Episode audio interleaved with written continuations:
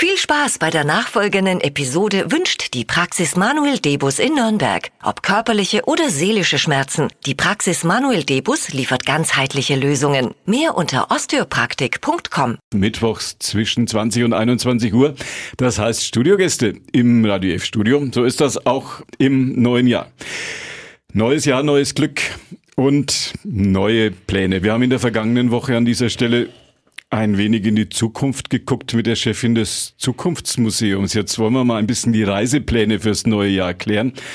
Wir sprechen über das Comeback des Reisens nach Corona möglicherweise und wir fragen, ob die guten alten Reiseführer auf Papier, ob die noch lange in Mode bleiben werden. Kaum, dass man in eine Buchhandlung geht, kommen einem in der Reiseführerabteilung die Regenbogenfarben des Michael Müller Verlags entgegen. Und der Chef, Michael Müller persönlich, heute Abend bei mir im Radio F Studio. Einen schönen guten Abend. Schön, dass Sie hier sind.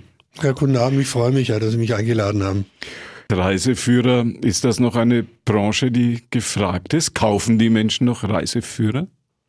Also die ist noch gefragt, besonders unsere Reiseführer, weil die halt ziemlich ins Detail gehen und sehr reisenah sind. Also der Autor, der bei uns Bücher schreibt, der reist ja selber immer persönlich die Region ab und berichtet authentisch aus seinen Erlebnissen, was er so sieht und was er empfehlen kann.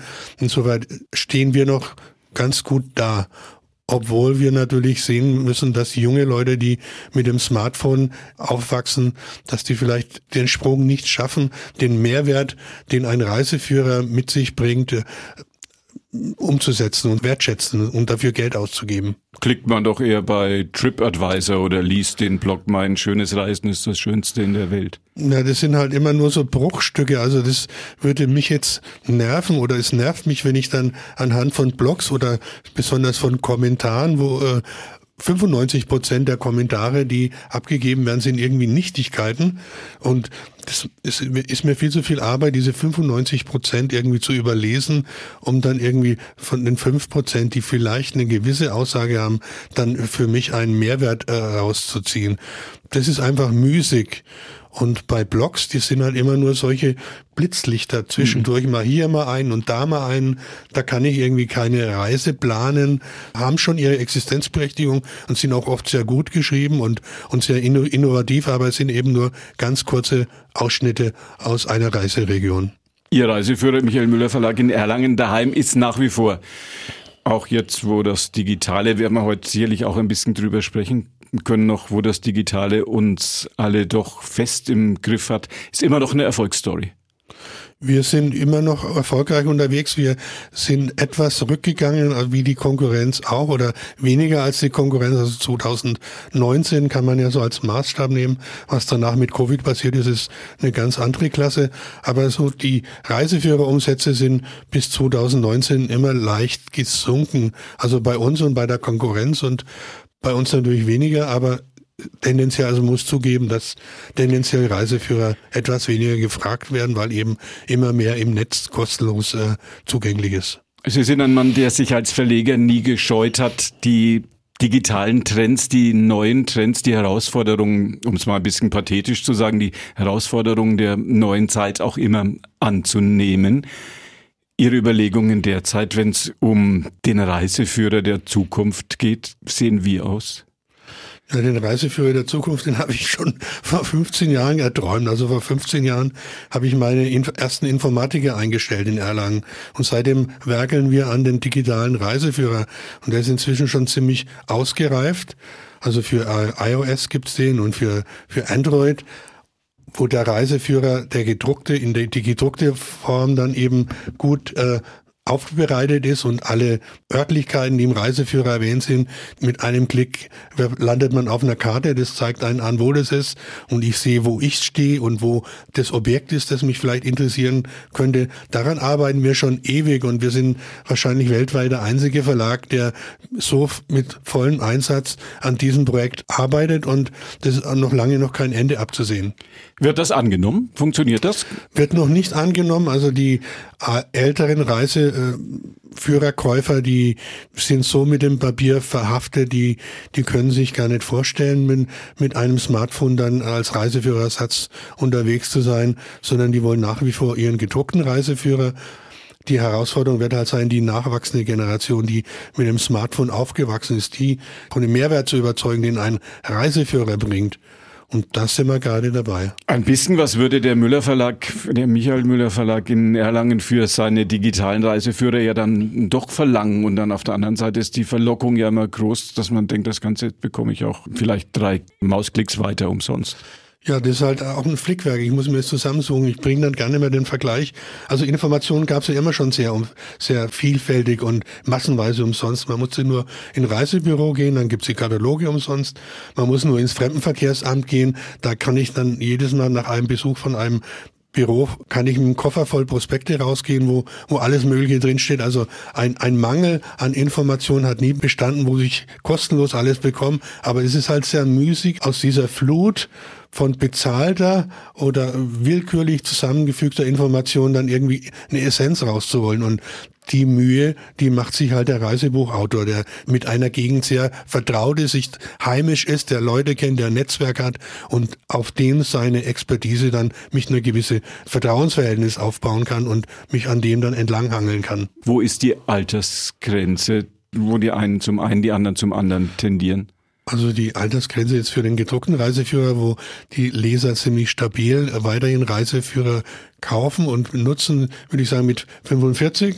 Und das Ziel wäre eben eher die 30-Jährigen zu bekommen, die, die ganz jungen also ich, als ich 20 war, habe ich mir auch keinen Reiseführer gekauft, obwohl es die damals auch schon gab da fährt man einfach so drauf los und äh, informiert sich nicht. Aber äh, die 30-Jährigen, die möchte ich dann schon mit meinen digitalen Produkten, die dann auch einen Preis haben, dass die angenommen werden. Das neue Zauberwort lautet künstliche Intelligenz. Was kann die künstliche Intelligenz uns beim Reisen behilflich sein. Ja, das wäre dann die nächste Stufe. Also jetzt sind wir nach 15 Jahren äh, sind wir so dabei, die erste Stufe ziemlich äh, nutzerfreundlich und aufbereitet äh, für den Leser zur Verfügung zu stellen. Also dieses Jahr wird es jeden Reiseführer, der neu rauskommt, wird es dann eine App dazu geben.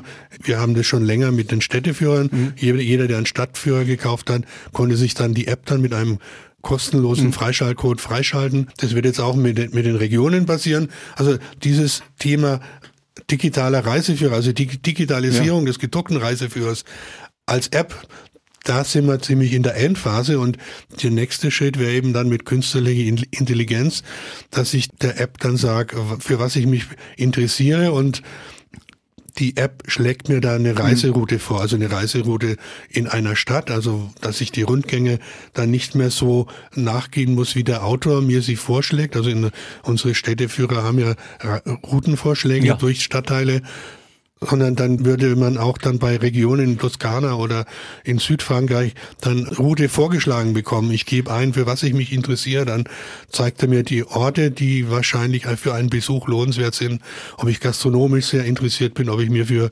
Automobilmuseen interessiere oder für Kunst, moderne Kunst, alte Kunst. Das wäre ist der nächste Schritt. Wird die regenbogenfarbenes Design haben ihre Michael Müller App. Manch einer schreibt da noch einen Buchstaben ja, so ein bisschen versteckt kommt kommt schon das, das Regenbogendesign raus. Also sie sind eigentlich blau, unsere Reiseführer, aber der Rücken ist, ist Regenbogen. Und ich wäre auch immer gefragt, wie kam ich dann eben zu diesem Regenbogen? Ja, eben. Weil das war ja jetzt gerade aktuell, war ja das ein Riesenthema mit den Regenbogen. Ja, eben, auch noch dazu, genau.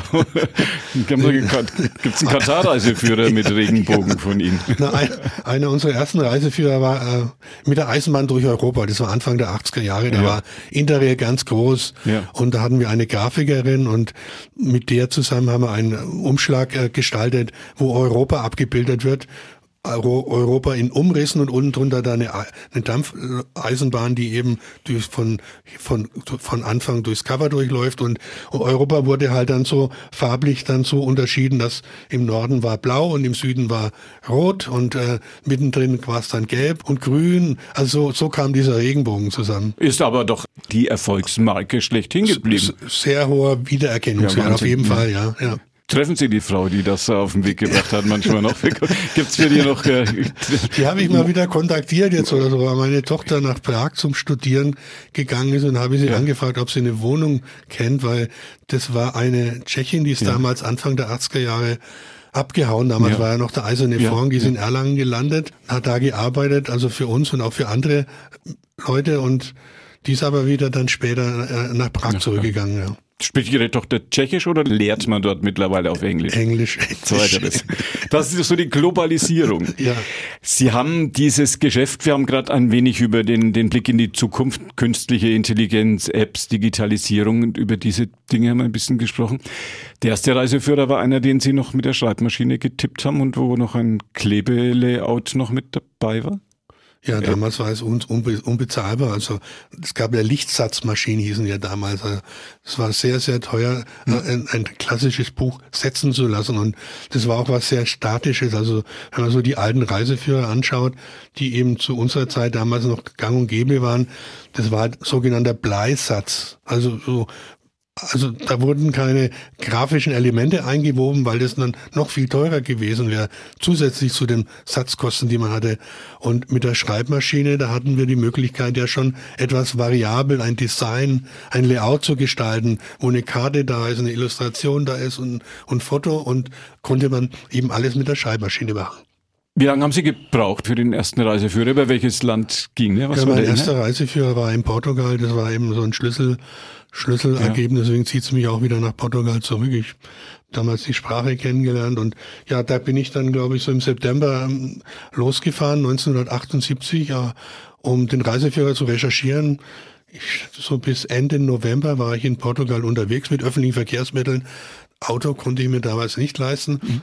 Und äh, dann in Erlangen wurde halt das Buch dann äh, fertiggestellt mit der Schreibmaschine und layoutet und mit Duschstiften wurden Skizzen äh, gezeichnet und ich weiß nicht, wann das rauskam. Ich glaube, am 1. April wurde die die Firma angemeldet. Das ist auch ein witziger, witziges äh, Datum. Also ja. 1. April 1979 ja. wurde der Michael Müller Verlag ins Leben gerufen. Also wurde der, die Anmeldung, der, die Gewerbeanmeldung vollzogen und ja, im April kam das dann raus. Ein guter Aprilscherz fürs Berufsleben April, draus Ein guter Aprilscherz, ja, ja.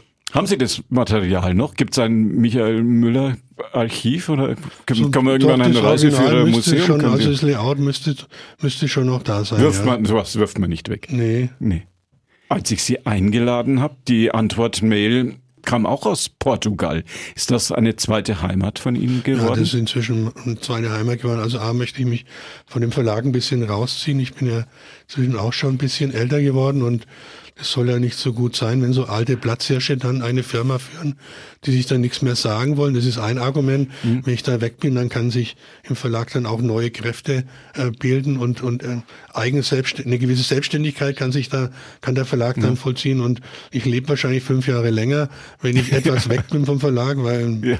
wenn man so eine Firma ja. hat, da gibt's natürlich Tag für Tag immer wieder neue Aufreger, ja. dass irgendwelche Missgeschicke passieren. Und außerdem möchte ich ja in Porto dann eben die Internationalisierung voran, vorantreiben. Mhm. Also ich, ich habe jetzt da so ein kleines Team zusammengestellt an Übersetzern und Korrekturlesern und ähm, fange jetzt an oder habe schon angefangen. Das Nordportugal gibt schon auf Englisch. Also die Inhalte, die werden äh, übersetzt auf erstmal in Englisch und Portugiesisch und werden dann als App ver veröffentlicht. Und der nächste Schritt jetzt dieses Jahr wird sein, dass ich da mir so ein kleines Marketing-Team aufbaue in Portugal, das eben diese englischsprachigen und portugiesischsprachigen Apps dann äh, bekannt macht, also mit Facebook und TripAdvisor und Kommentaren und was es so alles gibt. Also ich bin kein Marketingmensch, also hoffe ich, dass ich da noch etwas Glück habe, da irgendwie die richtigen Leute äh, zu treffen und die dem, die unseren Apps, die englischsprachigen Apps dann eben auf die Beine helfen, weil der Markt ist natürlich gigantisch, der englischsprachige Markt und wir haben ja eine gewisse Alleinstellung von, äh, von der Flächenabdeckung. Also es gibt keinen, weltweit keinen Verlag, der irgendwie so kleinräumig Europa abgedeckt mhm. hat mit Nordportugal und Lissabon und Lissabon Umgebung und Algarve und Wanderführer Algarve. Also als Beispiel ja. Portugal. Wir haben ja über Italien haben wir 35 Reiseführer. Also es gibt keinen, der so viel gut gepflegte Informationen bereithält wie der Müller Verlag. Warum sollen das die Engländer und die Amerikaner nicht auch kaufen, sagen Sie sich? Wird es das auf Papier geben oder ah, auf, als nee, App? Nur als nur, App. nee, muss erstmal- reichen, muss reichen. Das muss erstmal als App da sein, ja. Vielleicht, wenn man dann sich einen, einen gewissen Ruf er, erarbeiten sollte, dann vielleicht, da würden sich sicher dann auch regionale Verlage dann finden, die das dann auch äh, landesmäßig dann verbreiten. Aber das habe ich auch in der Vergangenheit schon immer mal Versuche gemacht, Bücher übersetzt und Vertriebsleute gesucht in, in England und das ist immer in die Hose gegangen, hat immer nur viel, viel Geld gekostet, es hat, war nie irgendwie, hat nie, war nie zielführend. Wenn Marketingmenschen uns zuhören, können sich bei Ihnen melden. Genau, Können, ja. können sich mal anhören, was die Ideen so wären. Es gibt ein Zitat von Ihnen, da sagen Sie, eigentlich wollte ich die große Freiheit und nicht Verleger werden. Viele von den Dingen, über die wir heute Abend im Radio F Studio gesprochen haben, sind eher die großen Themen der Verlagswelt. Wo ist die Freiheit geblieben? Ja, das fragt man sich natürlich auch nach so vielen Jahren. Ja. Man fährt weg in die Welt und ich bin ja dann los mit 21 nach Ecuador und dann nach, ähm, nach Neuseeland und wollte rumreisen und eigentlich während des Reisens leben. Und da war ja mein Beruf, war ja die Prädestination dafür. Also ich bin ja gelernter Automechaniker und habe dann in Ecuador in einer Landmaschinenfirma dann äh, Glasmähdrescher repariert. Also und auch in Neuseeland habe ich dann Mercedes repariert. Also das war natürlich ein toller Beruf, um rumzureisen und reisen und zu leben und ja und die Steigerung davon war dann natürlich dann äh, Reiseführer zu schreiben. Ja, ja nicht, ja, nicht unbedingt ein logischer, nicht unbedingt ein logischer Schritt. Aber da habe ich ja am Anfang auch einen Verleger gehabt und der wollte, der hat mich dann gecancelt, wie man neudeutsch sagt. Und dann, ich wollte dann nicht aufgeben und so, dann habe ich dann eben weitergemacht selber. Ecuador, auch noch ein Lieblingsland von Ihnen? Ich war ein paar Mal drüben, aber das ist halt sehr weit weg und mein, ich, das ist ja alles heimische Spielart jetzt mit Italien, also Toskana bin ich ja, habe ich ja meinen eigenen Titel, den pflege ich und, und Portugal und komme ich gar nicht so groß raus aus Europa. Ich bin meistens in Europa unterwegs. Hat Corona den Trend umgekehrt, dass die Reisen wieder mehr in Deutschland stattfinden? Also da hat auf jeden Fall Corona dafür gesorgt. Also Deutschland war ein, war ein Riesenboom. An der Fränkischen Schweiz hat man es gemerkt. Jetzt merkt man es gar nicht mehr so an der Fränkischen Schweiz, aber Bodensee zum Beispiel boomt immer noch. Also ich spreche jetzt von den Verkäufen von den Reiseführern. Europa boomt, Frankreich, Italien boomt. Also letztes Jahr, ich glaube, der Trend wird immer noch sein, äh, näher zu Hause zu bleiben. Also Corona ist zwar weg und ich kann jetzt überall hinfliegen und habe weniger äh, Hürden in, in den Weg äh, gelegt bekommen, aber äh, es kommt natürlich auch noch ähm, CO2. Also man hat dann doch vielleicht ein schlechtes Gewissen, wenn ich für zwei Wochen nach Los Angeles fliege, um da äh, Kalifornien ähm, mir anzuschauen oder eben nach Thailand oder Neuseeland zu fahren. Diese weiten Reisen, die Zeit ist vorbei. Vorbei glaube ich nicht, aber hat nicht mehr, nicht mehr so den Stellenwert. Wo ist es für einen Mann, der mehr über Reisen geschrieben hat, mehr über Reisen gelesen hat, mehr über Reisen nachgedacht hat, mehr Reisen mit Ideen digitalisiert hat? Was sagt er spontan? Jetzt habe ich extra lange gefragt. Was sagt er spontan auf die Frage, wo es besonders schön ist? Für mich ist es, hat, hat sich das natürlich auch ein bisschen verschoben, so der Stellenwert. Also ich fühle mich halt da dann am Wurzeln, wo ich, wo ich mich dann so ein bisschen heimisch fühle. Also in Portugal, ich spreche Portugiesisch, habe dann ein gewisses Netzwerk, kenne Leute und gibt noch viele Sachen in Portugal zu entdecken, die ich noch nicht kenne oder noch nicht so kenne. Die nahe Umgebung, also für mich in dem Fall wäre das jetzt Portugal, ja. Ich habe natürlich auch ein bisschen geguckt, was es bei Michael Müller Verlag alles so Neues gibt und eine Serie gefunden, die nennt sich Stadtabenteuer. Gab es viel Aufmerksamkeit auch dafür. Was verbirgt sich dahinter? Ist das eine Mischung aus Reiseführer und Krimi?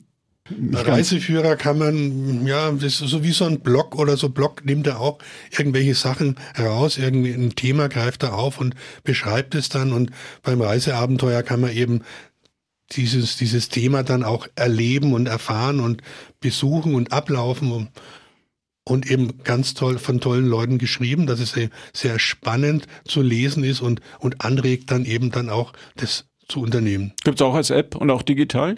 Nein, gibt's noch nicht. Das so richtig, was richtig schön zum kommt noch, ja. so richtig schön zum Lesen. Sagen wir, wenn man 1850 in Erlangen losgefahren ist und gesagt hat, man macht eine Tagesreise, wie weit ist man damals gekommen? Ja, wahrscheinlich in die Fränkische Schweiz oder vielleicht nach Bayreuth oder. Und wenn man 1920 in Erlangen losgefahren ist und gesagt hat, man macht eine Tagesreise, wie weit ist man dann gekommen?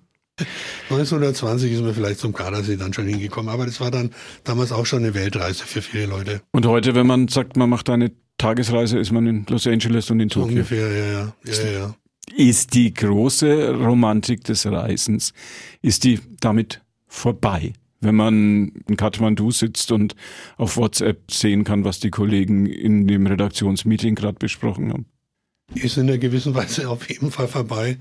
Aber man hat halt zumindest das, das Fremdartige dann um einen rum, dass die Leute dann eben nicht Deutsch sprechen, sondern Nepalesisch. Also ein Teil der Romantik ist auf jeden Fall weg und das Risiko ist dann auch sehr stark weg. Also man weiß, wo man hinkommt inzwischen. Also ich bin nach, als ich nach Südamerika bin, habe ich ja keine Ahnung gehabt. Ich war sehr blauäugig und naiv und bin dann per Autostopp durch Venezuela ge gereist. Das war damals noch nicht so kriminell, aber war damals auch schon höchst kriminell und in Kolumbien hat man mich natürlich dann gleich überfallen und mir meine, meine, meiner wenigen Paarschaften äh, beraubt oder so. Also das würde jetzt keinem mehr so schnell passieren, dass er irgendwie nichts ahnender irgendwie per Autostop durch Südamerika reist. Die Zeiten des wilden Kurdistans von Karl May sind auch vorbei. Wo wird Sie Ihre nächste Reise hinführen? Letzte Frage an Michael Müller. Wir haben heute über Reisen, über Reiseführer, über Reiseliteratur im Radio F-Studio gesprochen. Wo geht's ja, hin? Ich, ich werde wieder nach Porto zurückgehen, um meine Mission so weiter fortzuführen mit diesen Übersetzungen und in Apps und Marketing. Und dieses Jahr liegt auch eine große Überarbeitung von Portugal gesamt an. Also ich werde das ganze Land bereisen, um eine Neuauflage vorzubereiten. Und wenn Sie zwischendurch mal drüber nachdenken, wie es im Radio F-Studio war, können Sie auch in Porto hören, sowohl unseren Livestream als auch unseren Podcast. Über den sprechen wir gleich noch. Ja. Schön, dass Sie hier waren. Danke an den Erlanger Verleger Michael Müller. Schön, ja. Alles Gute, wir sehen uns. Und das war die heutige Ausgabe von Vorort Spezial, unsere Interviewsendung. Günther Moosberger war Ihr Gastgeber. Bei uns geht's, naja, jetzt doch zügig den 21 Uhr Nachrichten entgegen. Das Gespräch mit meinem heutigen Gast, mit dem Erlanger Verleger Reisebücherverleger Michael Müller können Sie nachhören. Jetzt ab 21 Uhr als Podcast auf unserer Plattform podio.de. Vorort Spezial und da steht's dann. Müssen Sie keine Eile haben. Lang und länger. Ihnen danke fürs Zuhören und noch einen gemütlichen Abend bei Radio F auf der 94.5. Wünscht Ihnen Günther Moosberger.